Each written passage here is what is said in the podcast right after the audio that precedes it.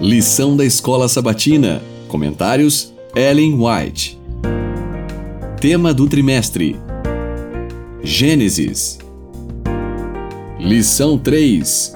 Tema: Caim e seu legado. Estudo adicional para sexta-feira, 15 de abril. A frase Enoque andou com Deus, Gênesis 5, versos 22 e 24, significa companheirismo íntimo e diário com o Senhor. O relacionamento pessoal de Enoque com Deus era tão especial que Deus o levou. Gênesis 5:24. Essa última frase é única na genealogia de Adão e não apoia a ideia de vida após a morte para aqueles que andam com Deus. Observe que Noé também andou com Deus, Gênesis 6:9, e morreu como todos os outros, incluindo Adão e Matusalém. Também é interessante notar que nenhuma razão é dada para justificar essa graça especial. Enoque se tornou um pregador da justiça, tornando-se conhecido ao povo o que Deus lhe revelara.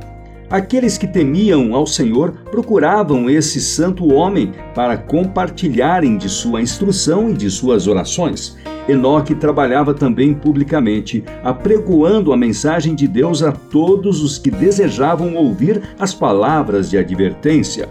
Seus labores não se restringiam aos descendentes de Sete, na terra em que Caim procurara fugir da presença divina, o profeta de Deus tornou conhecidas as maravilhosas cenas que havia observado em visão. Ele declarou: Eis que veio o Senhor entre suas santas miríades, para exercer juízo contra todos e para fazer convictos todos os ímpios, acerca de todas as obras ímpias.